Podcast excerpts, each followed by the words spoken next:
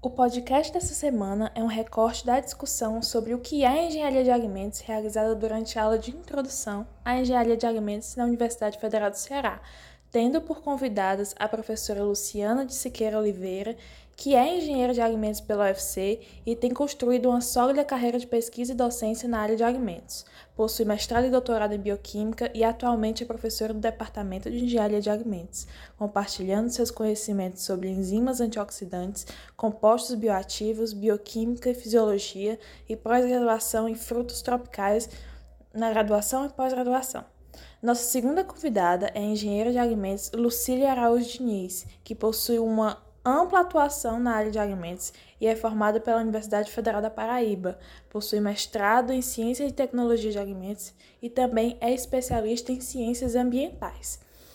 Essa discussão começa com a professora Lucília falando sobre como decidiu seguir entre a área acadêmica ou partir para o mercado de trabalho.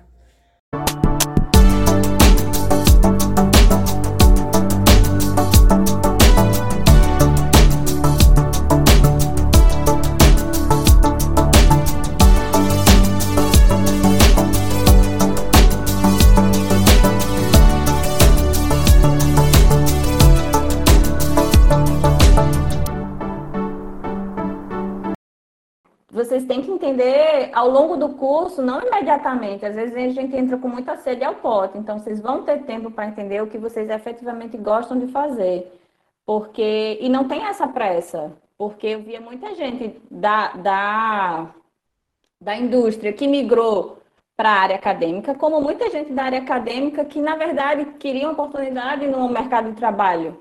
Porque às vezes você vai emendando, é, você consegue uma bolsa de de pesquisa, e depois você é, é motivado a ir para um mestrado, e aí você emenda no doutorado. É um caminho muito bom, muito fluido, mas você tem que saber se é o que você gosta, se é o que te interessa, é, se é o que faz, é, se você está numa área de pesquisa que faz o que você realmente tem interesse de fazer. Porque a partir dessas decisões você vai trilhando a sua carreira. E a partir desse momento você vai é, desenvolvendo, quando você vai gostando, você vai sentindo que aquele, aquele tema, aquele assunto, aquele, aquele ambiente, ele faz com que você queira estar lá. Isso eu sentia na indústria, eu queria estar lá, era um ambiente que eu gostava muito. Mas tem muitas, como tudo na vida, tem seus prós e contras, e a indústria também tem alguns contras, que por muito tempo não, me, não tinham relevância para mim, mas hoje eu, pelas mudanças da vida, eu já achava que já estava num nível que não era mais o que eu estava interessada nessa fase da minha vida. Não descarto voltar, mas agora eu preferi trilhar um outro caminho que eu efetivamente precisasse um pouco mais de tempo. Lucília, tu falou aí dos caminhos, né, das possibilidades, das aptidões. Será que a gente só tem um caminho, né? Será que a gente só tem um caminho para ser trilhado, né? Eu fiquei pensando por muito tempo, quando eu fazia graduação, que eu ia estar dentro da indústria. Eu achava isso, né? Quando eu me olhava, quando eu me via como perfil, né? As pessoas falavam, ah, observa seu perfil, observa suas habilidades. Eu pensava que eu ia estar dentro da indústria, como engenheiro. Para mim, não tinha outra possibilidade. E hoje, eu não me imagino fora da sala de aula. Então, para a gente ver como a gente muda e os caminhos e as opções vão abrindo, né? Exato, e assim, é, o interessante da fase da graduação é justamente descobrir esses caminhos, porque as, eu também nunca achava que eu ia, eu gostava da indústria, mas eu achava que eu ia ficar na indústria a vida toda. Depois de um tempo eu vi que não, peraí, tem algumas coisinhas que a gente pode ajustar. É interessantíssimo mudar de opinião. Mas para você ter como mudar e ser certeiro, você tem que ter, como você falou no começo, informações. E informações de qualidade. Então, a graduação, ela é um bom período para você se, se permitir experimentar, é, se permitir buscar, se informar. Então, a melhor forma de, de fazer isso hoje é procurando estágios, procurando é, visitas técnicas também são extremamente interessantes para você ver aquele ambiente, porque eu acompanhava visitas técnicas E assim, o ambiente industrial, ele é um ambiente relativamente hostil no sentido fisicamente. É quente, é barulhento, é, não é um ambiente facinho. É, tem algumas, algumas intempéries. E aí eu via gente que dizia assim, olha, tá muito calor, não aguento. Isso numa visita de 10 minutos. Não aguento ficar aqui, tá muito calor. Então, tipo, como que você vai ser um profissional que vai se aprofundar e vai viver isso aí se você é, quer o conforto de um ambiente assim assado? Então, quando você entra, principalmente na indústria, você não vai chegar lá com um birozinho, uma mesa para você, uma sala no ar-condicionado e pererê pororó. Não, a gente tem que começar a trilhar o nosso caminho, ver quais são as necessidades, ver que aquele ambiente industrial, como ele funciona. E eu, particularmente, acho que a gente tem que entrar com a visão de aprender. Aprender o máximo possível. É, dentro do ambiente industrial, a gente tem não só a função de engenheiro de alimentos, ela é muito ampla. Você pode pensar em você trabalhar voltado para a indústria, tanto na área de compras técnicas. Na, isso é uma das perguntas que vocês até passaram.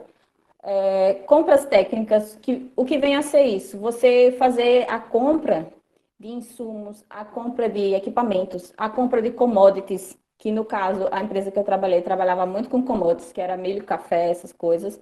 Então, trabalhar nesse, nessa área de compras técnicas, você tem que, é um, um comprador que compra insumos, mas ele tem que ter um conhecimento técnico. Do mesmo jeito, você tem as vendas técnicas. Existem muitos engenheiros que trabalham, por exemplo, dando suporte a empresas para venda de equipamentos, venda de materiais. Porque imagine você que vai, a empresa tem interesse em comprar, é, fazer, como foi o caso que eu vi, uma grande instalação física, um moinho. É um investimento de milhões de muito dinheiro. Então você tem que saber exatamente o que você quer comprar. E para isso, o que é que você precisa saber? Você precisa saber sobre moagem, sobre laminação, sobre como funciona o equipamento, sobre o tipo de matéria-prima que está entrando. Então, o que eu estou falando são condições técnicas que vocês vão descobrir em meio ao curso. Eu me lembro muito, o Caliano era muito boa na disciplina que eu acho que é até aquela ministra hoje, que era de refrigeração. Então, a disciplina de refrigeração é bem mais para frente. E quando você aprende, o que é que isso te dá? Ela te capacita a você entender um sistema refrigerado. Então, você pode ser também uma pessoa que trabalha com na parte de compra e venda desses sistemas refrigerados, que é utilizado em caminhões, que é utilizado em, em supermercados, que é utilizado em empresas de abate de animais. Então, isso eu estou falando de duas possibilidades dentro da engenharia. Você também pode migrar um pouco para a área de um pouco mais para a área de manutenção, um pouco mais para a área de sistemas de gestão, que eu vejo muitos engenheiros de alimentos migrando para a área de sistemas de gestão. E no tempo que a gente fez a graduação, eles era mínimo, a gente via pinceladas durante o curso. Em alguma disciplina, dentro da disciplina, você via algumas coisas. Mas hoje em dia, o sistema de gestão, que são as normas ISO, eu não digo nem o BPF, porque o BPF, as boas práticas de fabricação, elas são é, requisitos legais, então elas são a base. Mas sistemas de gestão como normas ISO, que são normas internacionais, ou hoje em dia também tem, é, as empresas estão indo muito para a questão do meio ambiente, que isso está uma questão global. Então, nessa, muitas empresas querem agregar, querem correr atrás e querem se mostrar mais proativas no sentido do meio ambiente. Então, existem normas internacionais que a empresa pode ter o seu selo e isso agrega valor para a empresa, isso atrai mais. Então, o sistema de gestão da, o sistema de gestão da qualidade, ele também é um campo do engenheiro de alimentos, dentro da indústria também, ou de outras, tanto você pode trabalhar isso dentro de uma indústria como responsável da área, como você pode ter esse conhecimento, agregar esse conhecimento de outras formas através de cursos, através de palestras e tudo mais, e você ser um auditor ou ser um consultor, como pessoa jurídica, você fazer o seu horário, você fazer o seu é, o, a sua rotina. Lucille, é, falando aí, e aí eu vou fazer um link aqui com a Luciana, né? Dentro das grandes indústrias, tem uma área que é a área de sonhos de muitos engenheiros, que é a parte de desenvolvimento de produtos, né? E aí, para a gente ver, né? A, a pessoa está lá, não, não é isso que eu quero, não, não gostei desse ambiente industrial, não tenho habilidades nesse sentido. Meu sonho seria ser um pesquisador, ser um docente. Existe ainda essa interface, né? A Luciana está aí dentro da universidade, desenvolver um produto para uma indústria que está aí dentro do mercado, né? Luciana, quando tu começou a, a graduação, que engenheiro de alimentos tu achava que tu ia ser? Oi, gente, bom dia. Bom dia a todos. Queria agradecer, Kaliana, o convite primeiro, né? Por participar dessa aula com vocês. Bom, eu acho que eu fui um pouco diferente, porque é, o que sempre me encantou dentro da engenharia de alimentos é a questão da ciência de alimentos. Então, eu sempre tive um interesse muito grande é, voltado para é, o, que, que, de, o que, que aquele alimento tem, é, o que, que esses componentes desse alimento eles podem fazer, como é que aquilo ali pode ser modificado para melhorar um alimento. Eu sempre pensei nisso, né? Então, quando eu entrei dentro da engenharia de alimentos, o meu foco né, já foi de me conduzir para a área de pesquisa, para a área acadêmica, porque eu sabia que era ali onde eu ia poder estar tá, é, desvendando tudo isso que sempre me atraiu, né? Então, assim, é, é, na minha cabeça de formação, né, ao longo de toda a minha graduação, eu pensava que ah, eu vou fazer um concurso para eu ser pesquisadora da Embrapa. Eu queria ser pesquisadora da Embrapa. Que eu sabia que era ali que estava assim ao meu alcance, né? Que eu conhecia, que eu sabia que ali eles é, faziam pesquisas voltadas para alimentos ou para desenvolvimento de, de alimento uh, mais resistente, que é o caso né, da, da dos clones, né? Então, é, eu fui me direcionando, encaminhando para tentar estar tá dentro dessa, dessa pesquisa, né? Tá dentro desse ambiente. Então, desde quando eu entrei na universidade, eu fui buscando é, laboratórios de pesquisa. Então, meu primeiro laboratório foi dentro da química, uma professora que até hoje, quando eu vejo, é, é, vamos dizer assim, coração bate mais forte, porque foi ela que me acolheu primeiramente, né? Que foi a professora Mozarina, da Química, e ela trabalhava já com alimentos, mas era algo assim mais voltado para determinação de composição centesimal, ainda não se tinha tanto conhecimento relacionado a os compostos bioativos, mas a, já começavam a, a, se falar, né, sobre isso, né? Então, comecei ali, né, a minha caminhada, né, como bolsista voluntária, né? Naquela época era muito difícil você conseguir é, bolsa de iniciação científica remunerada, eram umas ou outras bolsas que vinham, sempre tinha é, prova, né? Você tinha que fazer uma seleção e tal. Então, como eu cheguei num, num período onde já tinha passado toda essa essa primeira etapa, né, de bolsa de iniciação científica, eu cheguei para ele e disse: eu posso ficar aqui, eu quero ficar aqui. Então, eu fui ficando ali nesse laboratório, comecei a conhecer algumas técnicas de determinação de componentes de alimentos, então, determinação de minerais, de carboidratos, né? Tudo isso. Fui me familiarizando com estruturas de laboratório. E logo depois, quando eu fiz uma disciplina que foi a de bioquímica, bioquímica geral, né? Na época não tinha ainda bioquímica de alimentos, era bioquímica geral. E meus olhos piscaram, né? Então eu pensei, eu tenho que ir para essa área. Eu gosto dessa área, eu estou entendendo o metabolismo da, das macromoléculas no alimento, então eu vou procurar alguma coisa dentro dessa área de bioquímica. E aí foi aonde eu construí toda a minha carreira, foi dentro da bioquímica. Então, eu comecei a estagiar em laboratórios no departamento de bioquímica, né, da universidade, e passei por vários laboratórios, até que me encontrei num laboratório que trabalha com bioquímica e fisiologia pós-colheita de frutos, né? E uh, me encantei, né? A, a parte de frutos hoje, para mim, é, é o que eu trabalho, né? Então, todas as outras, vamos dizer assim, os outros ramos de pesquisa que eu faço, né?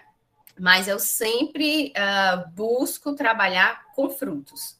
Né? Então, hoje, e a minha formação né, de pós-graduação foi toda voltada para isso. Então, eu fiz meu mestrado em bioquímica, onde eu trabalhei com a parte de bioquímica e fisiologia pós-colheita, né?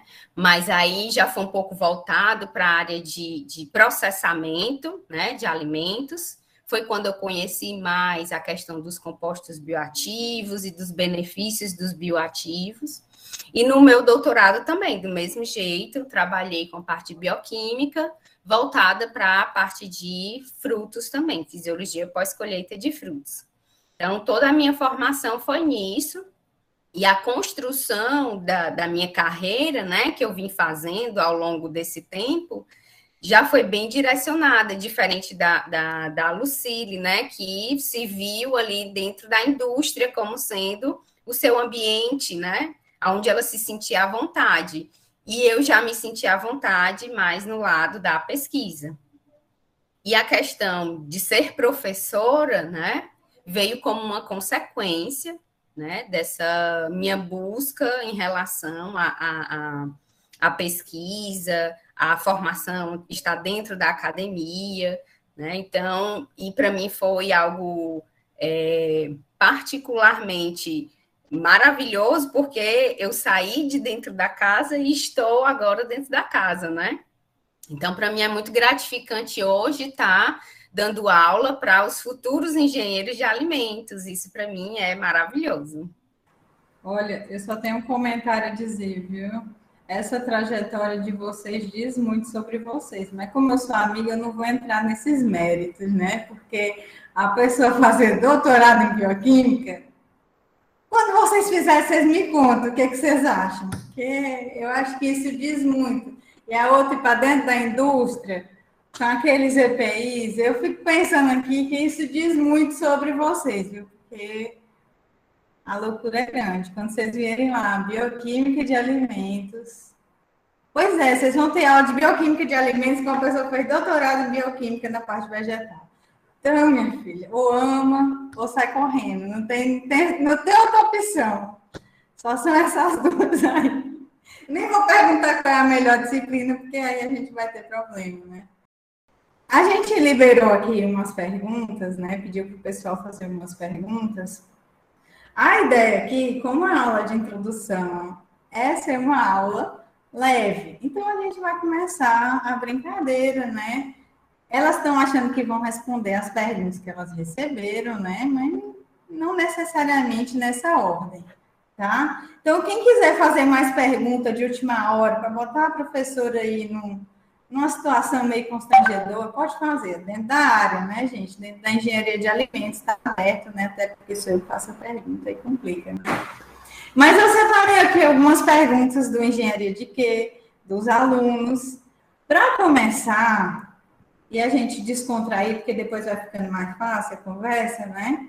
Eu queria que vocês duas pensassem aí. Quem já tiver de cara a resposta já pode responder quem não tiver, eu dou um tempinho para pensar e responder depois. Aí, assim que lembrar, a gente vai perceber.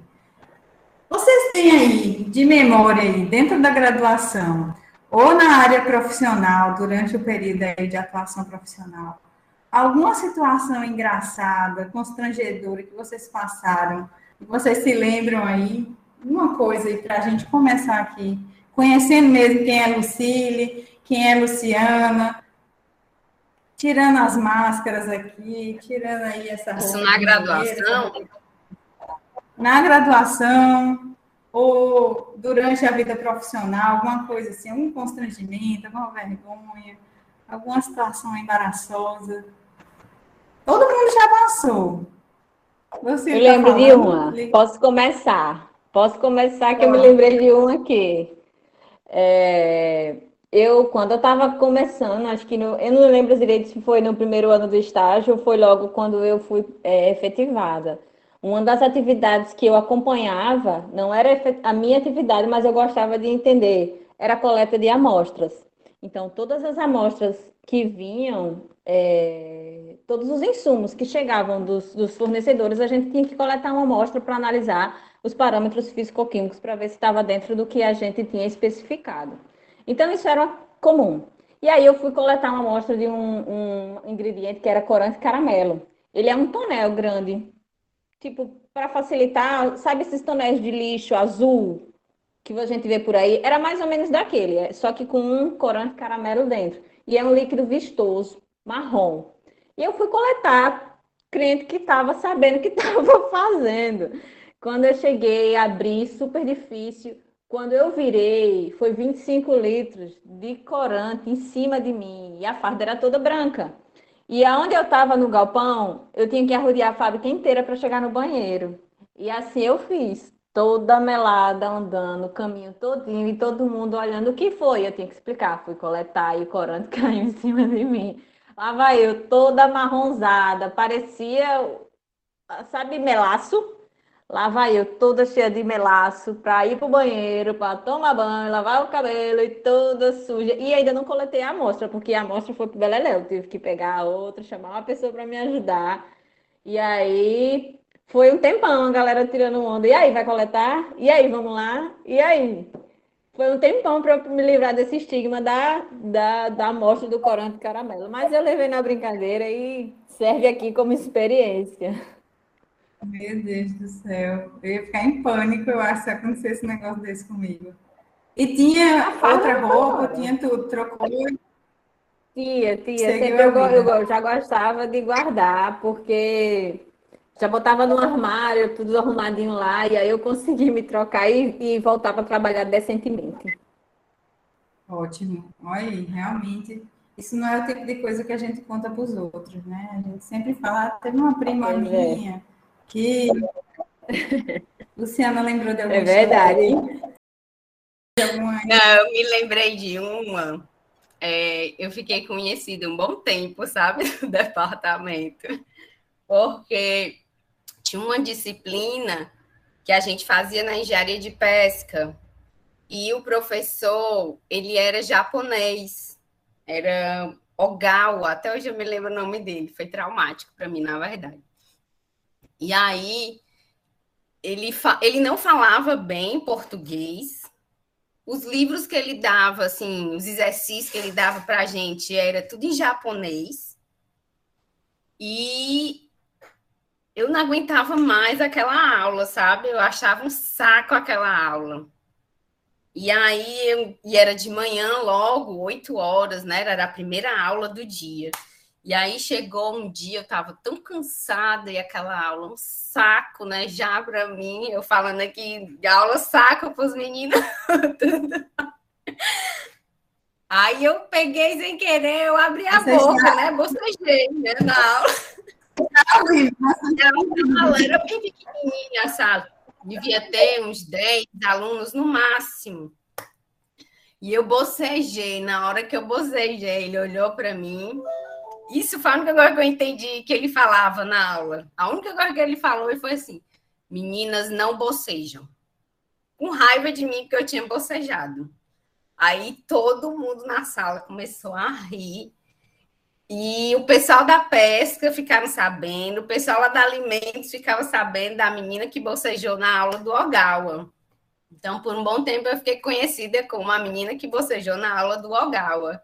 Enfim, foi eu assim, pelo que eu me lembro, foi a mais constrangedora situação que eu passei na época de, de graduação. Deve ter tido outras, com certeza, né? Mas que, me, que, me, que eu me lembre bem, assim, ficou muito marcada para mim, foi esse dia. Então, eu vou dar a próxima carta, aproveitar que o computador aqui compartilhou. Lucille, você se lembra do seu tempo de graduação? Qual para você era a maior, melhor disciplina assim, que você teve? E qual talvez uma disciplina aí que você fez e que você também não fez assim lá do jeito que deveria ter feito, que hoje você pensa, nossa, eu podia ter feito melhor. Olha aí, pergunta da Elaine, da Raeli. Luciana, pensa aí, vai pensando já aí na disciplina. Minha não tenho o que pensar. ah, então pode, pode ficar à vontade. Eu estou pensando ainda.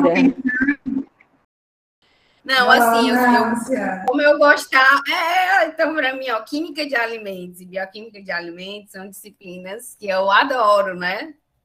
E para mim é um prazer enorme poder estar tá dando, né? Sou eu que ministro essas disciplinas, né, no, no, no departamento, né?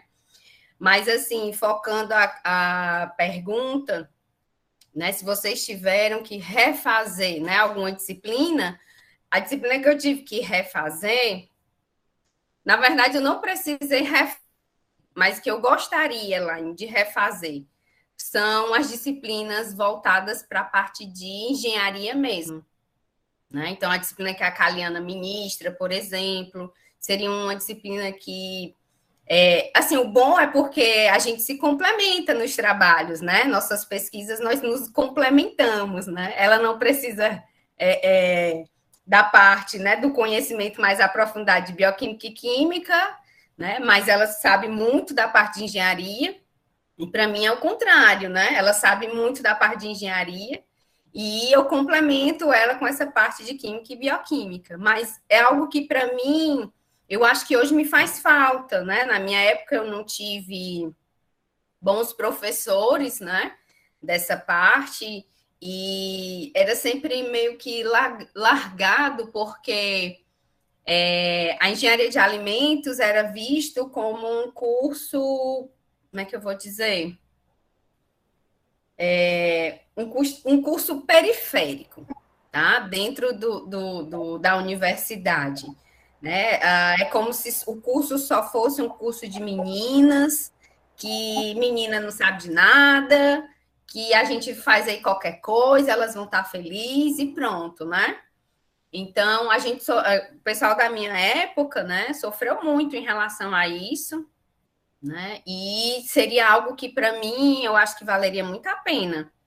Se, é... E hoje, eu digo a vocês, né, os alunos né, do departamento, hoje vocês não precisam se preocupar em relação a como vocês vão sobreviver, né, fora da, da universidade quando vocês finalizarem o curso, porque todas as disciplinas e todo o, o, programa mesmo do curso, a grade curricular do curso, ela foi pensada para dar a vocês o máximo de todas essas informações que hoje é imprescindível para um engenheiro de alimentos. Então, é, o fato de hoje nós termos engenheiros de alimentos dentro do departamento, eu acho que fez com que a, o departamento passasse a pensar mais nas necessidades né, do, do, do profissional fora, né? E lutar e buscar para que hoje vocês tenham essas disciplinas que faz parte da grade curricular de vocês. E os professores também, né? porque não adianta nada ter a disciplina se os professores não, não estiverem é, a par em termos de conhecimento, de dedicação para poder é, é, dar, ministrar a disciplina. É, era um curso muito tecnológico, né, Luciana? Muito tecnológico, agora já tem um viés assim diferente, né? A mudança de matriz curricular trouxe possibilidades diferentes, né? Lucille, lembrou aí das disciplinas, Lucille? A disciplina que eu, que eu me lembrei aqui, com, que eu fui puxando na memória que me lembrei com mais carinho, foi justamente a disciplina de tecnologia de alimentos. Aquela que a gente vê o, o geral, o global. E aí eu lembro que eu cursei essa disciplina novamente no mestrado, e como eu já tinha um pouco mais de maturidade, um pouco mais de conhecimento, eu comecei a pesquisar e eu me encantava cada vez mais. Então, a disciplina de tecnologia de alimentos é, que tinha muito a ver com o que eu trabalhava, era a disciplina que eu adorava. porque mexia com processos.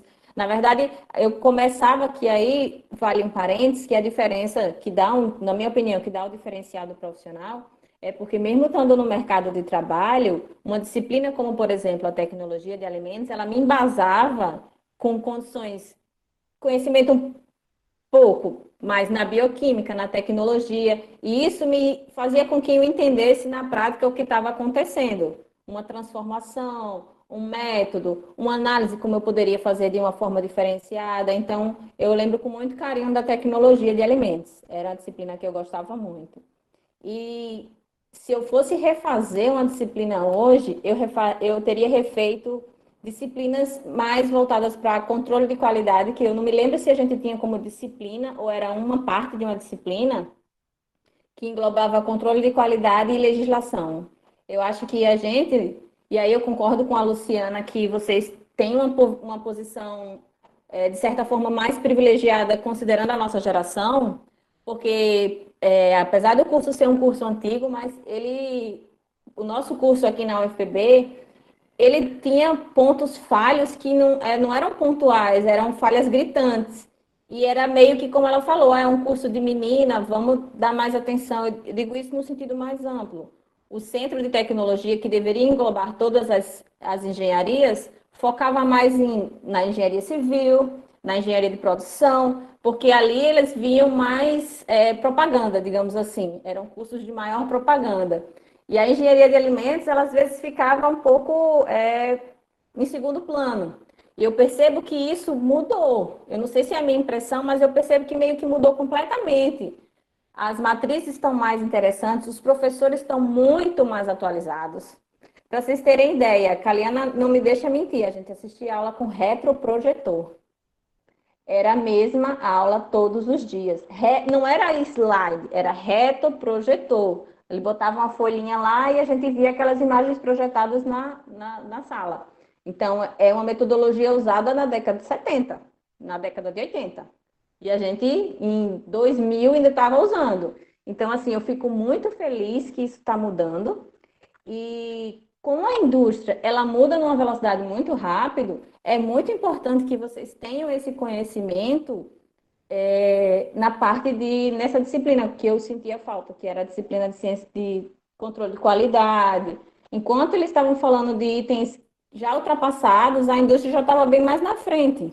Então, é muito importante a, a atualização dos profissionais que vão passar a informação porque aí vocês dentro da indústria, dentro do, da área de trabalho que lhe interessa, vocês também vão procurando e vão fazendo links. Os professores, eu acho que eles fazem uma base fértil e aí cada aluno vai plantando a sua plantinha e vai crescendo é, como lhe convém, como lhe acha melhor. Então, era uma disciplina que se hoje eu voltasse, eu dizia, professor, deixa eu falar um pouquinho aí, vamos conversar aqui, porque tem muita coisa legal que a gente não aprende. E eu penso que os colegas que não, que não puderam ter a oportunidade de trabalhar na indústria, acho que não sabem praticamente 1% do que poderiam expandir no conhecimento. É, uma coisa importante, né, que Cid falou, pegando uma das frases que ela falou, ela falou assim, professor, vamos conversar, vamos conversar sobre isso, né? Então, só fazendo gancho aí, o protagonismo estudantil é muito importante para que as mudanças aconteçam. É muito importante. Se a gente está ali de maneira passiva, toda a informação que o professor tem, né, e que ele julga ter para ofertar, né, porque essa é uma dinâmica, na verdade, muito errônea, né, porque todo mundo tem o que ofertar e tem o que receber, né, a gente só está em diferentes graus, no sentido de ter uma caminhada um pouco mais longa ou de estar iniciando a caminhada, né. Quando a gente fica ali numa posição passiva, numa posição de, ah, o que vier eu recebo, o que for importante eu absorvo, o que não for importante eu deixo passar ou reclamo, né? Reclamo o colega, né? Não reclamo da forma apropriada. Você se coloca numa situação de conforto que é péssima. As situações de conforto, elas não geram mudança, né? Então, é muito importante que exista um protagonismo estudantil. Assim como é muito importante que o professor, que é a pessoa que está ali para conduzir, né, para guiar aquela conversa, porque isso aqui, que é isso aqui? É um encontro, né? Uma troca, é um encontro. Então, quando vocês listaram aqui nomes de professores, né, que não cumpriam com, com o que se propunham a fazer, é, eu sei que isso é real, que isso acontece, é muito mais intenso do que a gente gostaria, mas eu trago a seguinte reflexão: como é você aluno nessa aula, né? Como você se comporta? Então, quando, quando a gente pensa que, ah, se eu tivesse que refazer, será que a gente precisa pensar isso, né? Será que a gente não pode antecipar esse pensamento? Que tipo de profissional eu quero ser? Qual assinatura eu estou deixando aqui? Qual o recado que eu estou dando? Qual eu tô mais? Qual eu tô mais, né? qual é qual é o Ítalo que está aqui, né? Que vai marcar a professora Caliana, que vai marcar a Lucília lá na Paraíba. Quem é essa pessoa? Então, acho que é muito importante a gente pensar nisso. É muito mais fácil jogar só a responsabilidade para um e desviar né, a nossa. Então, vista a camisa do profissional que vocês querem. Isso é muito importante, né? A gente deixa marcas. A gente deixa marcas. Luciano deixou bocejando. Vamos fazer o quê? bocejou na sala de aula, até hoje o professor conhece ela. Mas eu estou brincando aqui, mas é muito importante o protagonismo estudantil. Quando o estudante ele sabe reivindicar, quando ele sabe se posicionar, o professor é obrigado a mudar a postura. Quando o professor muda a postura, o estudante muda também. É uma conjunção, né? É uma conjunção. E com certeza a gente precisa se conectar mais com a indústria, né? Eu acho que a gente essa mudança de pensamento, de comportamento traz uma conexão aí diferente. Bem, eu vou apresentar para vocês Luciana e Lucille. Acho que a Luciana já conhece a Elaine. Elaine vai fazer a próxima pergunta. Pronto. Deixa só eu me apresentar, né? Para quem ainda não, não me conhece, eu sou Elaine Porto, eu sou engenheira de alimentos, sou mestre em ciência e tecnologia de alimentos e hoje eu sou aluna do programa de doutorado também em ciência e tecnologia de alimentos. Eu estou acompanhando a disciplina no meu estágio de docência, estou aqui para aprender junto com vocês, como aluna também, é, aprender com os profissionais que vão passar por essa disciplina e também compartilhar alguma coisa relevante para vocês também da minha curta experiência comparada as nossas convidadas, mas espero colaborar com vocês. Então, vamos lá para a próxima pergunta. Quais oportunidades de trabalho um recém-formado tem? Como entrar no mercado de trabalho? Essa pergunta foi da Raíssa e do Emerson. Então, é, essa é uma pergunta de um milhão de dólares, né? É a pergunta que todo mundo que está começando a, a, a, formação na engenharia de alimentos deve se fazer. Então, entrar no mercado de trabalho, ele é, é, depende muito de vários fatores, mas eu diria que é um combo entre a, o interesse do aluno, especialmente, e as oportunidades que ele pode ter.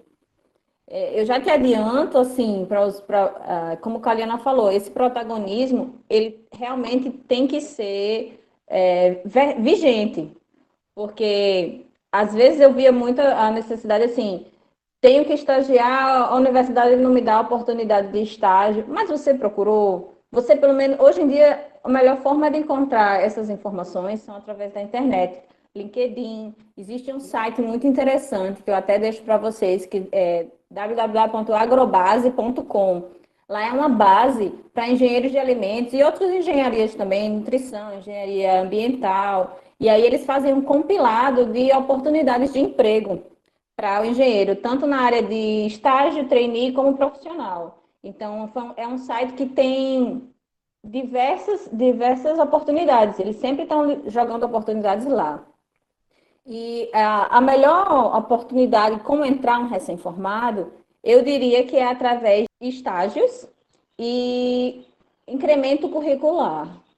Hoje em dia, você fazer um currículo que encha os olhos daquela pessoa que vai te contratar é muito interessante. Então, para você ter uma base curricular interessante, você tem que, como a Luciana fez, chegar no laboratório e dizer: Oi, posso trabalhar? Posso ficar aqui um pouco para aprender? Se ela não tivesse tanto interesse em seguir na área acadêmica, ela poderia colocar isso no currículo dela e conseguir uma oportunidade de trabalho no ambiente industrial onde tem um laboratório. Eu trabalhei um tempo numa empresa de, de coco e lá eles tinham uma microbiologista. Então, olha só, você ser microbiologista de uma empresa, de uma indústria, é você juntar meio que as duas áreas, né? É um sonho também. Para quem ama essa parte. Já não, para mim, eu já não tinha muita paciência de ficar contando placa. Mas, assim, é, você chegar, você ter essa proatividade de posso chegar, posso aprender, e isso vai incrementando o teu currículo. Então, o melhor caminho é justamente você ter conhecimento, procurar a, as oportunidades de emprego, oportunidades de estágio e de trainee, fazer seleção, se preparar para a seleção. Isso é muito importante também, é você é uma coisa básica, é, você vai participar de uma entrevista, de estágio, dá uma olhada no site da empresa, vê a missão, visão e valores da empresa, vê o que é que ele se propõe, qual o produto que você vai tra pretende trabalhar. Então, isso se você fala, às vezes, um, uma frase bem colocada, um, se dá um, um contexto que você está realmente interessado, isso vai te colocando em, em, uma outra posição frente aos seus, é, os seus concorrentes, né? E uma coisa muito interessante é que muitas vezes na engenharia de alimentos a gente não concorre só com engenheiros de alimentos, existem muitas áreas correlatas. Então, numa indústria, por exemplo, de, de produção é, de animais, você concorre muitas vagas com um, um é, zootecnista ou um médico veterinário. Vocês vão ver diversas vezes que a gente também tem concorrência direta com a nutrição, por mais que sejam áreas que são diferentes, mas em algum momento elas convergem. Então, é, para se destacar, você tem que ter essas oportunidades, você tem que pesquisar, você tem que se informar e aí se preparar para a oportunidade que lhe vem. Ah, mas eu quero ser microbiologista. Sim, mas de repente, para você chegar naquela vaga, você tem que passar por um caminho de é, na indústria ou dentro de um laboratório. Então, para encontrar o seu objetivo, você tem que ir, talvez, é, fazer uma rota é, paralela para chegar onde você quer. Então, é não, não restringir tanto o, as, as vagas, não restringir tanto a área de trabalho. É ampliar teu leque, ampliar o teu currículo, e assim você vai ter é, grandes chances de entrar no mercado de trabalho. Eu observei muito isso é, eu fiz a minha graduação, todas as minhas experiências foram em laboratório também, com análises microbiológicas, é, tive experiência em órgãos reguladores, mas sempre na área de análise. E aí é, emendei com o mestrado, e quando eu saí, eu tirei um ano para tentar me inserir na indústria. E quando eu comecei a olhar as vagas, eu vi que estava tudo muito diferente da época que eu entrei, em 2011, uhum. né? Já, já passou quase 10 anos. E, e, quando eu entrei, o controle de qualidade, que era da minha época, que era basicamente só entender sobre as boas práticas, ali um pouco de APPCC, um pouco de tratamento de água, e agora é tudo muito voltado para a gestão, muito voltado para outras áreas. A gente está num, numa era multidisciplinar, né? Então, eu tive um pouco desse choque, eu tive um choque, né, em relação a isso. Então, quando eu vi as vagas, às vezes, para uma, uma multinacional, tinha pessoas do curso da administração concorrendo com a gente para uma vaga de gestão no setor de qualidade. Né? Então, é importante a gente se atentar a isso também. É, uma coisa interessante, né? Quando eu fui fazer o mestrado, eu fui para Campinas e foi uma época pessoalmente difícil, no âmbito pessoal foi difícil para mim. Mas quando eu cheguei lá em Campinas, por estar tá passando uma situação pessoal, para a gente ver como a gente é, é, é, o todo, né? A gente não se segmenta em partes, né? É, eu fiquei muito tentada, estando em São Paulo, a tentar vagas na indústria. E eu participei de muitos processos lá de trainee dentro da indústria. E não tive sucesso nesses processos. Participei de alguns processos e não tive sucesso. Então, quando eu estava fazendo mestrado, eu gostava muito, mas eu não tinha ainda a certeza. Para a gente ver, né? Ver como as coisas são, né? Não tinha ainda a certeza do que era. E aí, eu, por não conseguir, assim como foi na graduação, por não conseguir estar inserida naquele meio, eu continuei. Mas se a gente para para fazer uma retrospectiva, né? Eu já dava aula particular. De alguma forma, eu, eu fiz iniciação científica, eu fiz monitoria. Eu estava inserida naquela realidade, mas eu não enxergava. Eu não enxergava aquela possibilidade, né? Eu achava que não. Eu estava com ideia tão fixa que eu não conseguia visualizar outras coisas, né? E eu acho que essa conversa que Lucille falou e que Luciana falou, se a gente apresentasse as duas, a gente podia dizer que as duas têm profissão diferente, né? Sendo que partem da mesma formação, de tão complexo que é, né? De tão amplo, de tão multidisciplinar. E quando eu falei do protagonismo, até ah, algumas pessoas colocaram aqui no chat, eu tive uma experiência que, que não é de muito tempo, não, é de agora. Eu tive um aluno agora agora aqui na, na UFC. Ele foi meu aluno de fenômenos de transporte. Aí ele gostou da disciplina e tal. Aí teve processo de monitoria, virou meu monitor. Monitor. Aí beleza. Quando eu estava ali nas minhas aulas, ele já estava, ó, professora, se a gente incorporar isso, se a gente trouxer isso. O menino, ele está trabalhando com modelagem. Sabe quanto eu sei de modelagem? Zero. Nada. Nada. Ele está trabalhando de mod com modelagem, fazendo simulação e modelagem na área de fenômenos de transporte. Sabe muito mais. Ele cresceu para uma área que eu não faço a menor ideia do que é. A menor ideia. Alguém falou para ele fazer isso? Não. Ninguém falou. Ele viu uma oportunidade, ele viu um despertar, ele viu uma vontade de estar lá. Aí ele começou a fazer iniciação tecnológica comigo e com a Luciana. Pois o menino no LinkedIn arrumou um contato de um engenheiro que trabalha na empresa de simulação e ele conversa com um cara lá de São Paulo que eu não faço a menor ideia do que eles trocam de conversa. Chegou numa fase que ele disse, olha, é o seguinte, eu vou te passar o contato de outro professor que vai te ajudar mais. Porque é a gente que escolhe o caminho da gente, né? A gente que vai traçando. Pode ser que você tenha assim, um imprint assim, né? Você tem assim, ó, é por aqui. É você que escolhe o tanto que você vai, a profundidade que você vai, para onde você vai. É você que escolhe. Você nasceu lá a bioquímica, talvez nem fosse a melhor aula. Ela foi, foi, foi, foi, e continua indo. E, e foi uma escolha dela a posição dela, né? Então vamos para a próxima pergunta.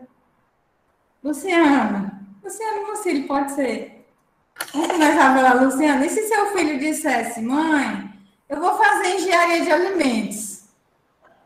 E aí? O que, que você diria para o seu ah, filho? Ah, eu ia adorar.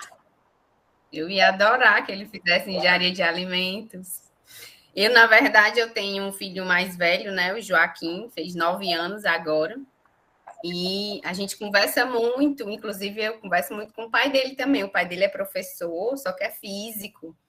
E aí fica a gente, né, puxando, ah, eu quero que ele faça isso, eu, não, ele vai fazer isso, ele vai estudar isso, né? Mas assim, é, é brincadeira, né? A gente, na verdade, quer que ele escolha a profissão que ele achar que ele vai ser feliz, né? Mas se ele escolher engenharia de alimentos, ah, eu vou ficar no céu. Vai ser ótimo. Eu vou dar todas as dicas para ele.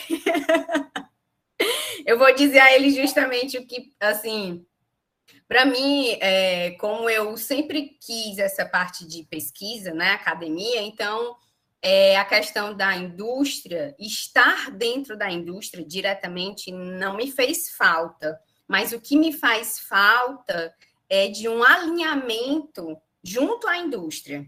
Então, tipo assim, é, a gente ter é, as percepções do que que falta, do que que a indústria está buscando, do, do que que a, a indústria está precisando, e a gente aqui dentro da pesquisa, a gente está trabalhando aqui, ó, né, paralelamente, né?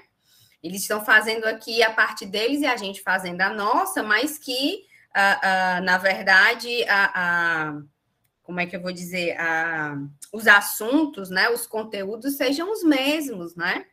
Então, assim, eu, eu vou chegar para ele e vou dizer, ó, tente ir para a indústria, né? Tente ver as, as perspectivas de lá, mas também tente ir para a academia, tente ir para a pesquisa, veja as perspectivas que você vai encontrar lá, né? Então, eu acho que pegando um pouquinho do que vocês estavam falando, né, da, na, na pergunta passada, é, o bom da engenharia de alimentos é porque a gente tem esse leque de oportunidades imenso, né? E que cabe a você trilhar o seu caminho, né? Ah, eu quero seguir para esse aqui, eu quero ir para a parte de, de, de, de, pesquisa, eu quero ir para a parte de tecnologia, eu quero trabalhar com produção, com controle de qualidade.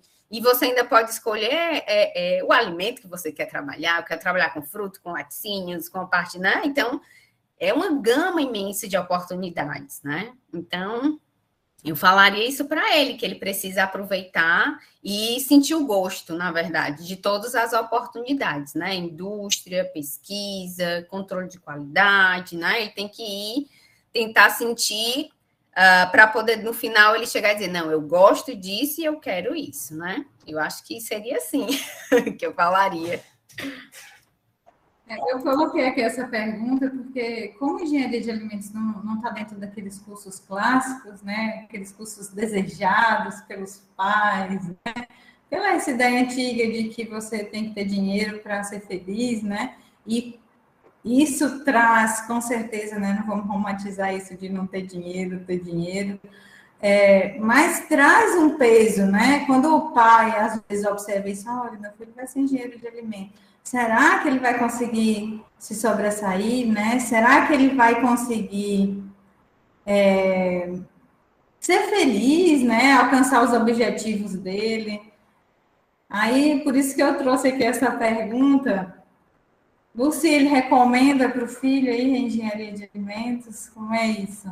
Super recomendaria, porque acima de tudo, a, a, engenharia é um curso muito completo. A engenharia de alimentos é um curso muito completo. Então, a gente vê muita coisa diferente dentro da graduação. Por isso que às vezes dá essa sensação de estou meio perdido, porque ele é bem. A graduação ela é muito extensa, a graduação ela é muito complexa, ela tem muitas disciplinas que muitas vezes não, meio que você vai ver, elas não se comunicam entre si. Disciplinas do quarto período com disciplinas do oitavo período são disciplinas muito diferentes. E o engenheiro de alimentos ele tem essa capacidade, é, esse conhecimento, ele vai agregar esse conhecimento. E eu, eu faria da mesma forma que a Luciana. Eu, eu, olha só que interessante, a gente de áreas diferentes, de estados diferentes, mas a gente sempre o mesmo, o mesmo vácuo. Então, eu percebia muito como eu, essa, essa, essa ausência da comunicação entre a indústria e a academia. Tanto que, às vezes, eu precisava, por alguma razão, ir na universidade e lá eu tentava é, pegar algumas metodologias para adaptar para dentro da indústria. É, concordo demais com a Luciana isso e também e complemento dizendo assim, muitas vezes na indústria você tem que ter a velocidade de resposta de alguma informação muito maior que a, a academia, às vezes, ela não consegue dar uma resposta tão rápida, porque ela precisa de, de variáveis maiores. Então, essa comunicação, essa ligação entre, olha, eu tenho um problema aqui, estou pensando em resolver assim, vamos lá na academia, vamos lá conversar com o professor, vamos lá conhecer esse problema, e aí isso, só, eu, no meu ponto de vista, só traria benefícios mas eu, não existe ainda esse link. Se existe, ele é muito pontual.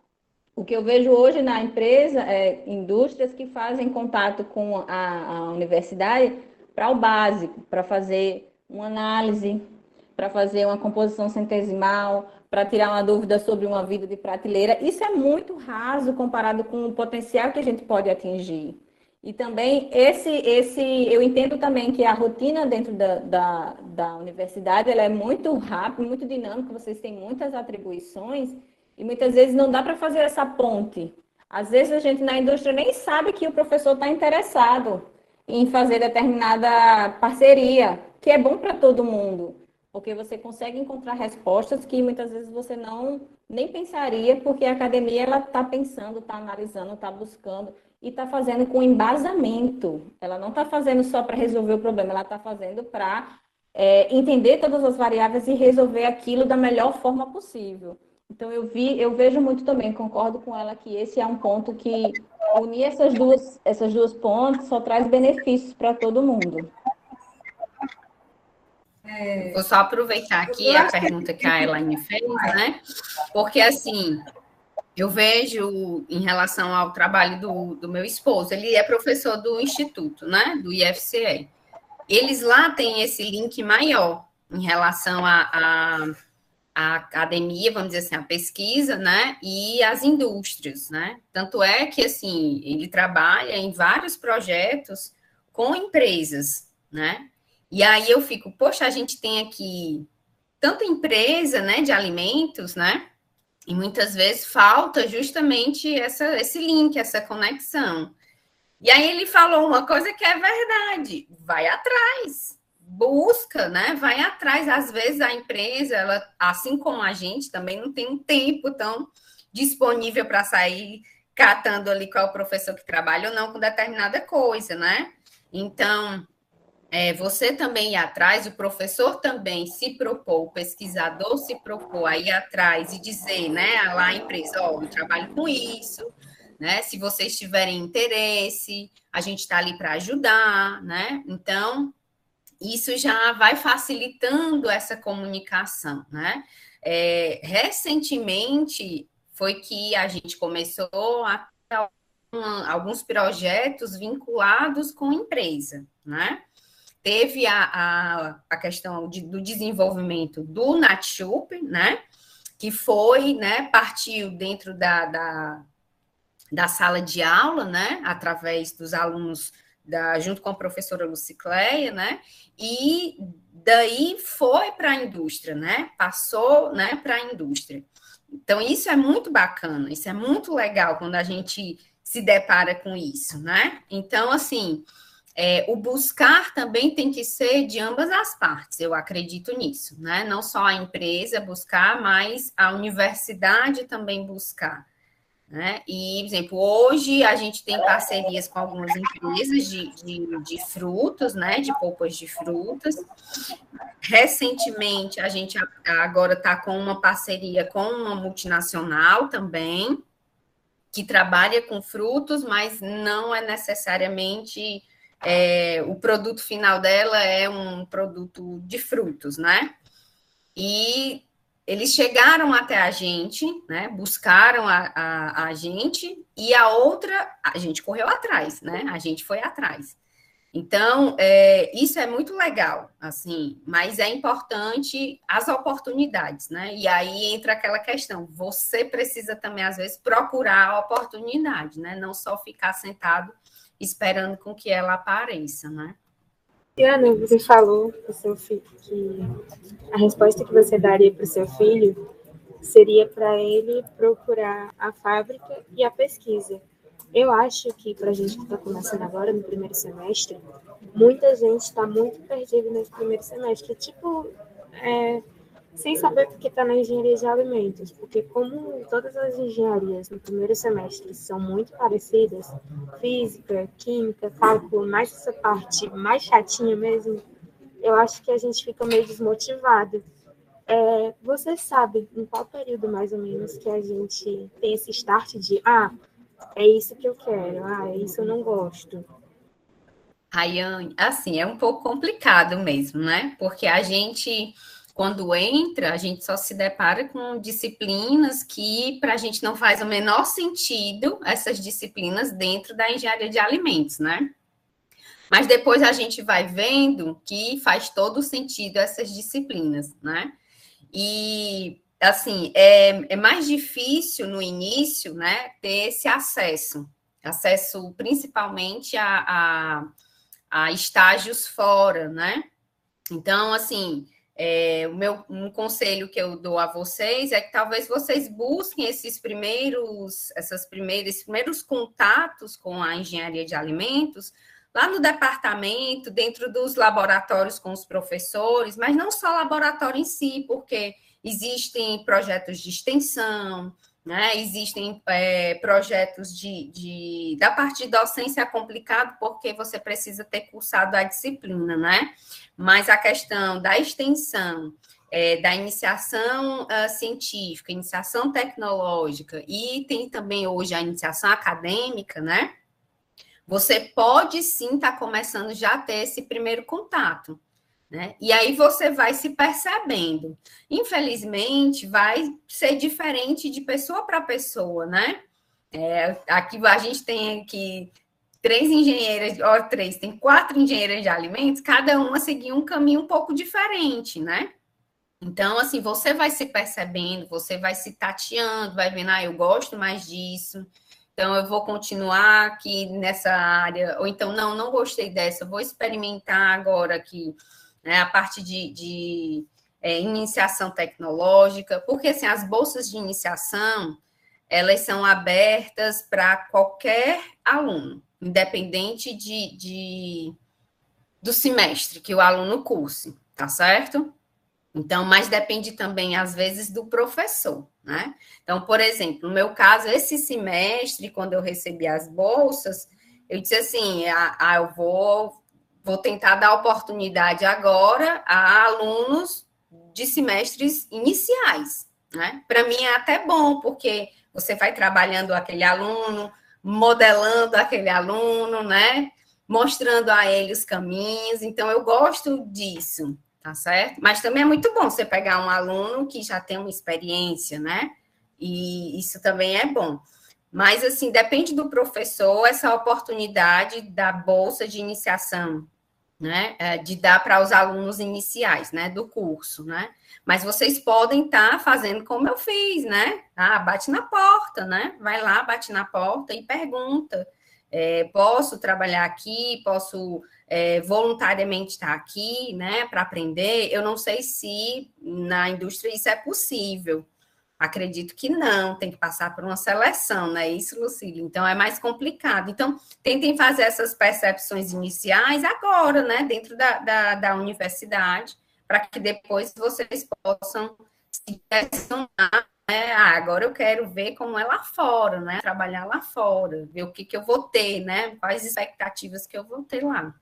Só para falar, né? Porque às vezes os alunos podem pensar, Luciana, ah, bate lá na porta, no remoto, né?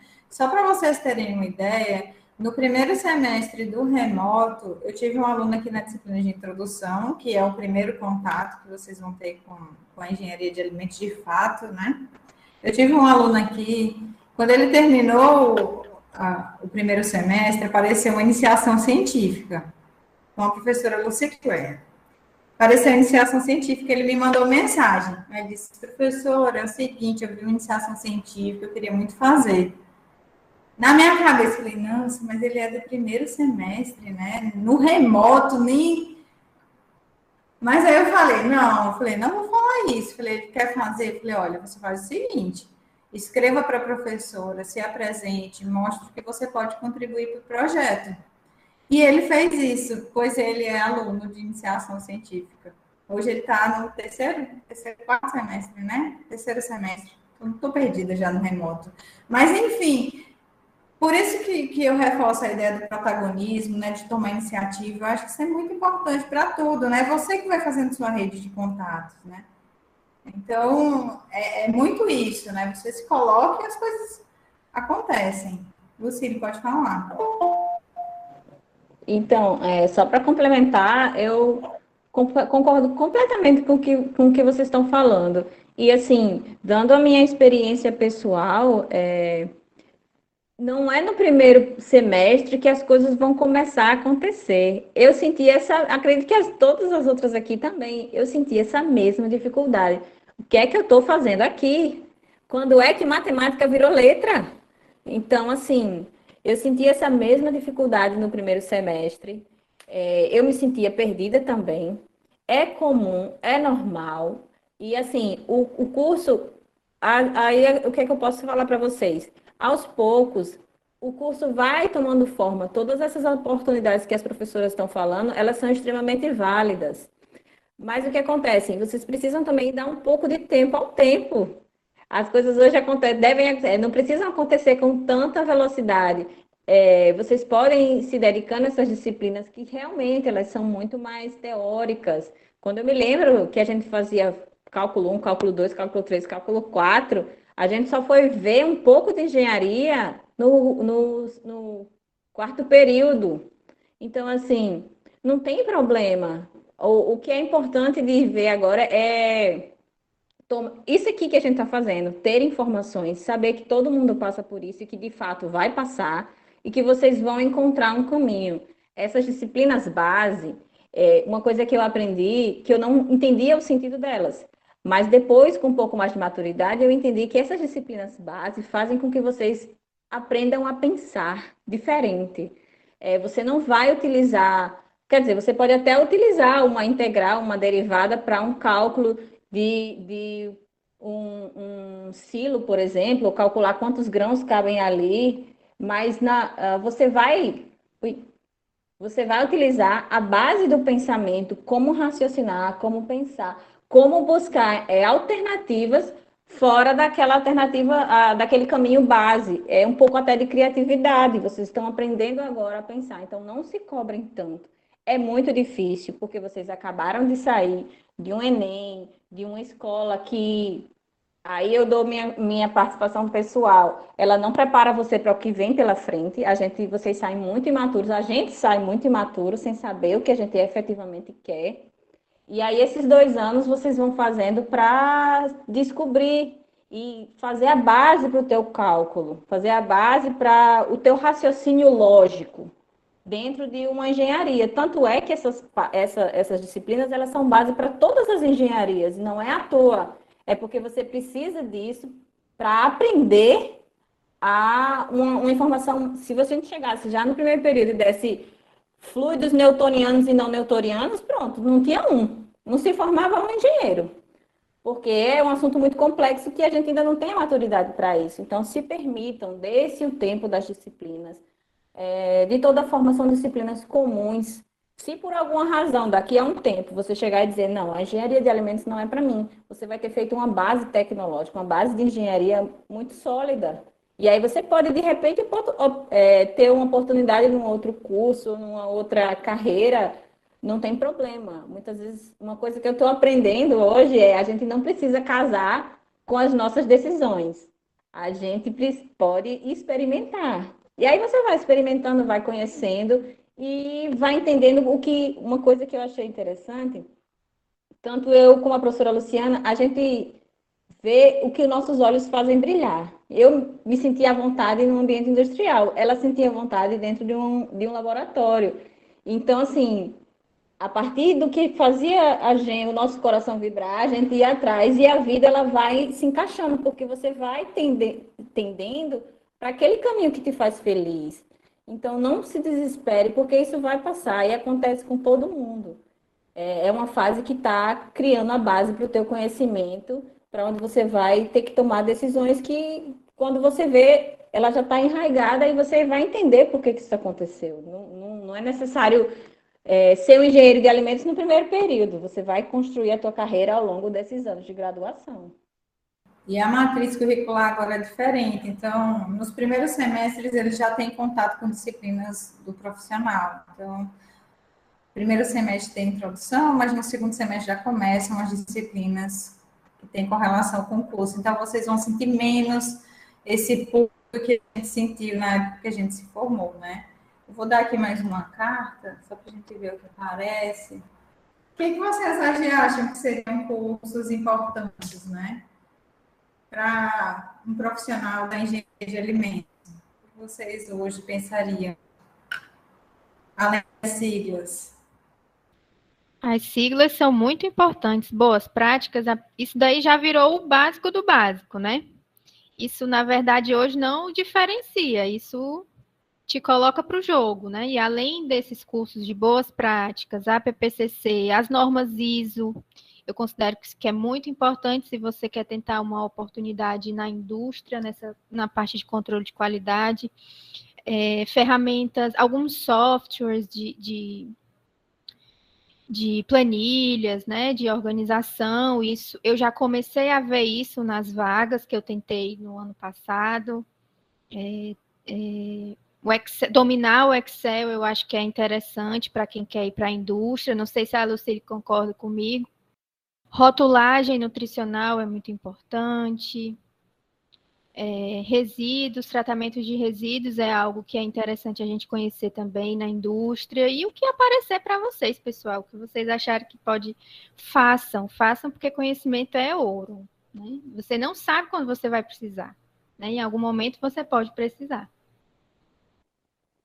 É, concordo com a Elaine, eu, eu acho que é, o que o que está para jogo a gente tem que estar tá, é, se colocando é, essa é a hora, porque quando você sai da, da graduação, você não, não tem mais tanto tempo, nem tem mais tanta, tanta disposição que você vai começar a entrar no mercado, vai começar a entrar na pesquisa, e aí você acaba realmente se aprofundando. Essa é a hora de você expandir seu leque e aprender, como ela falou, essas siglas aí, elas são o básico, são o começo da história, é o primeiro degrau.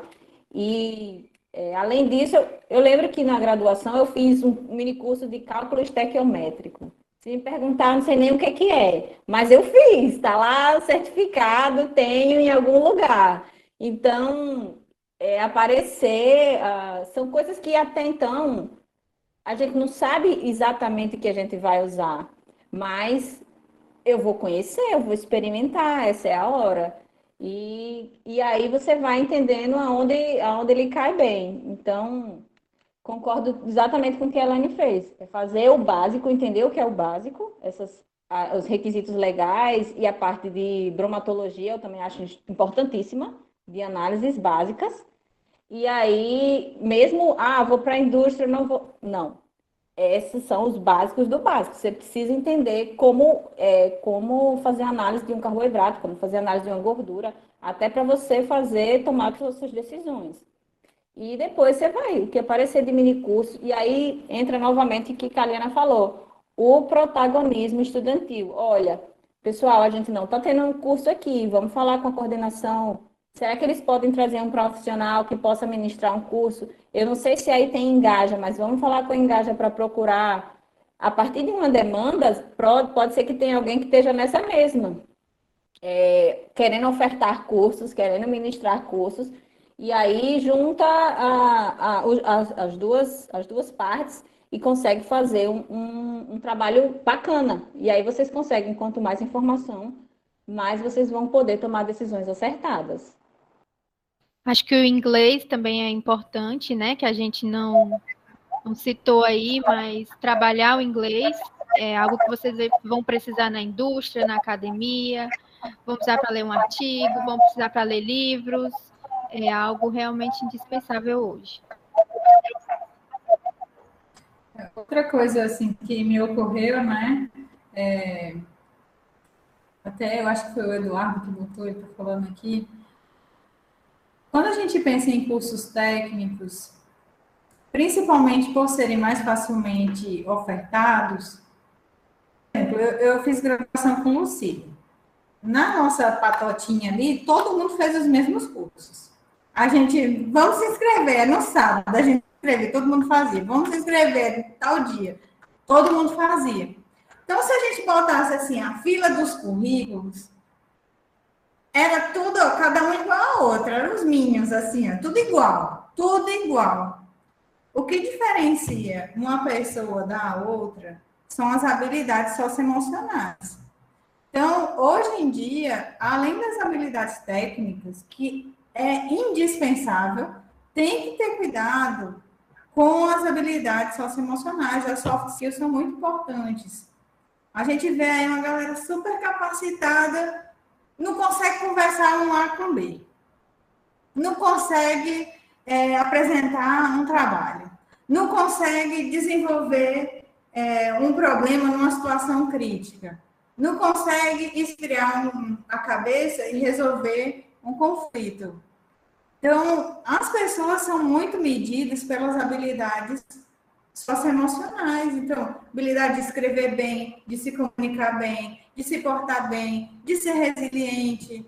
Então, tudo isso é muito importante, de ser proativo.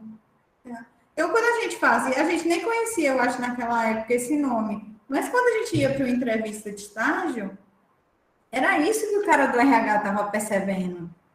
A Lucília, ó, mais desenrolada. Ela aqui ó, trouxe uma opção muito mais interessante que a Liana para essa situação. Ela se expressa bem, ela usa termos técnicos, tem uma postura profissional diferente, ela sabe cooperar de um trabalho em grupo, ela não se escora. Isso são habilidades que podem ser treinadas, podem e devem ser treinadas. Então, além desse arsenal de currículos que vocês vão construindo aí, vocês têm que crescer pessoalmente, porque isso reflete, né? Isso reflete no que as pessoas estão buscando. Se a missão da empresa bate com o seu perfil profissional, possivelmente você vai se encaixar. Mas você tem que ir trabalhando isso, né? Isso é igual no laboratório. Vai para o laboratório. Você é aquela pessoa que suja tudo, que não limpa, que não respeita o ambiente do outro. Você é aquela pessoa que faz confusão com tudo, que a pessoa outra agendou a estufa, faz você estar tá lá usando o equipamento. Que você não cumpre com os prazos. Não adianta ter mestrado, você não vai para canto nenhum com esse diploma. Você vai bater e ficar. E ponto. É isso. Então, eu acho que tem, tem essa questão aí também. Luciana, só para complementar aqui, quais são então as maiores dificuldades aí de um pesquisador hoje? A, a principal dificuldade a hoje é relacionada a financiamento mesmo né? É o fato da gente não ter o investimento necessário para a gente estar tá desenvolvendo a pesquisa. Eu acredito que força de vontade, né? Os pesquisadores têm, né? É, acredito que até de uma certa forma um mínimo de infraestrutura os laboratórios também têm, né? Então eu acho que falta-nos falta-nos o dinheiro, né? Não só hoje, não só na, para investimento em pesquisa, né? Mas, assim, é tão importante a questão do, do, do financiamento, do investimento na pesquisa. É, essa semana eu estava fazendo, eu estou fazendo né, um curso que é relacionado à parte de é, é, uso de, de, da parte botânica, né? De, de plantas, frutos, enfim para a obtenção de, de, de, compostos funcionais. E aí a gente teve uma das dos palestrantes, é, é, um, é como é o nome dele? É o doutor Paulo, Paulo Ricker, eu acho o nome dele. E ele é de uma multinacional, né, o tal de Nutrex, e ele estava falando: olha, hoje, dentro da, da, da, empresa, eles só trabalham com, com elaboração de ingredientes, certo? E é ingredientes para tudo, tanto para a indústria de alimentos, para a indústria farmacêutica, né, para tudo. E ele falando que hoje, para eles, é extremamente vantajoso ter um núcleo de pesquisa dentro da empresa. Né? E ele comentou que é vantajoso, é caro, mas é vantajoso, porque eles, eles conseguem, dentro da empresa, já desenvolver diretamente o produto que eles querem, né? Então, ele tava, é, citou um, um, um, exemplo de, é, de um alimento que eles, os ingredientes de um alimento, né, que eles, que eles doar, que eles desenvolveram, né, que é um alimento que ele é funcional. E aí ele diz, ó, oh, a gente tem a, a, como fazer a análise daquele alimento desde a matéria-prima, a gente tem o DNA da matéria-prima. Então, eu sei de onde é que vem e eu sei a composição do DNA dele, que é para poder, lá no final, eu saber a alteração que aconteceu, por que, que aconteceu. Né? Então, é, essa questão assim do investimento é importante, né? E hoje em dia, mais do que nunca para a área de alimentos, né? Que até, é, se eu não me engano, era uma questão também que vocês tinham colocado, né? Sobre a, a, pesquisa na área de alimentos, ela é vantajosa, é extremamente vantajosa. Né? Então, a gente, é, alimento, a gente precisa comer, todo mundo precisa comer para sobreviver, né? E a gente se depara com situações, né? questão da pandemia hoje, né? A falta de alimento. Então, o engenheiro de alimentos, ele entra também nesse sentido, de buscar outras fontes alimentícias, outras fontes de nutrientes, né? Então, a gente precisa da pesquisa, né? E para poder chegar ao nosso ponto final, que é o alimento, né? De como é que, que o consumidor vai se nutrir, como é que ele vai chegar a esse alimento. Então, buscar novas fontes é extremamente importante no momento que a gente passa né, por um, um, uma situação de aumento né, da fome. Né? A gente cresce cada vez mais, o mundo se torna bilhões cada vez mais, e a gente vai ter condições de, de, de dar comida para essa população toda. Então, o papel do engenheiro de alimentos aí é extremamente importante, né? De pesquisar novos processos tecnológicos, de pesquisar fontes de alimentos, de pesquisar novas formas de acondicionamento de alimentos. Então, o nosso papel dentro da pesquisa é de extrema necessidade. Né? Eu vejo como uma necessidade o engenheiro de alimentos dentro da pesquisa. E o financiamento entra aí, né? entra em nos dar esse suporte para que a gente possa estudar novos processos, estudar novas tecnologias, né? estudar novas fontes de alimentos, né? Então, é, eu vejo isso como sendo a principal. É, é, desculpa, como era a Caliana ali, era a necessidade né, atual hoje, né? Desafio, né? É a questão Exato. do financiamento mesmo. Gente, a comida já está cheirando para casa que tem mãe preparando a comida, ou pai disposto, né? Estamos chegando aí no meio-dia. Queria agradecer aí a participação da Luciana e da Lucile é, por terem vindo, agradecer a Elaine por me ajudar a conduzir a aula, ao Engenharia de Que por levar essa informação para mais gente. Agradecer aí a presença de vocês, né? Essa foi a primeira aula de fato, né, que a gente está aqui falando sobre engenharia de alimentos. Então, muito aprendizado, muito bom ter pessoas amigas perto, né? Então, acho que para superar física, química, matemática, escolham seus amigos, eles que vão dar o caminho, né? Eles que vão dar força, eles que vão guiar. E, enfim, o povo está pedindo bis aqui, vou agendar, porque o horário delas é difícil, né, gente? Vocês acham que é fácil, né? Essas convidadas aí não é assim, não. Bem, muito obrigada. Se vocês quiserem deixar uma última palavra aí para quem está começando essa batalha, quem está na engenharia de alimentos, fiquem à vontade. E vou passar o cordel lá no Engenharia de Quê. Então, quem não segue Engenharia de Quê, eu vou colocar lá o nosso vídeo de presente. Presente para Lucília, presente para e para todos nós, tá? Ah, é. Eu queria, na verdade, né, agradecer né, a oportunidade novamente. Dizer que foi um prazer conhecer a Lucille, adorei. A gente compartilha coisas, né, Lucille? Mesmo longe, mas a gente compartilha ideias, né, afinidades. Então, obrigada a todos vocês pela oportunidade de estar falando um pouquinho mais, né, da vida da gente para vocês. Né? E é isso, é força, luta, vão tateando, vão sentindo, né? O que, que vocês realmente gostam. E a gente está lá para ajudar, né, cara? A gente está lá para para ajudar a conduzir vocês. Vocês dão o caminho, vocês direcionam o caminho que vocês querem ir, e a gente está ali para segurar a mão de vocês e ajudar nessa condução. Tá certo? Obrigada, gente. Eu queria agradecer a participação. Para mim é uma honra falar um pouquinho é, do, da minha experiência, porque eu acho que essa geração que vocês são está vindo com tudo, está vindo para melhorar, está vindo para mudar, e vocês estão, vocês estarem aqui com a gente, ouvindo e dando a opinião de vocês, eu acho isso muito válido como, como papel de profissionais do futuro, que vão entender as necessidades e vão trabalhar em cima disso.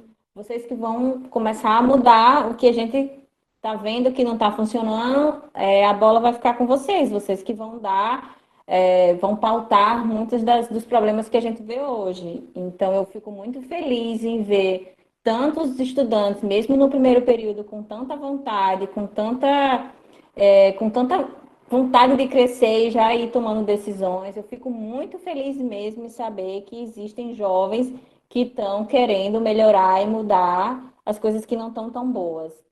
E queria dar um agradecimento especial para a Caliana por ter essa oportunidade, por ser uma professora proativa, por estar trabalhando em cima é, desses temas e chamar pessoas, como a Luciana falou, a gente não se conhecia, áreas diferentes, estados diferentes, mas tudo que ela falou fez total sentido dentro da minha realidade, como um profissional, dentro de uma carreira diferente, mas fez total sentido.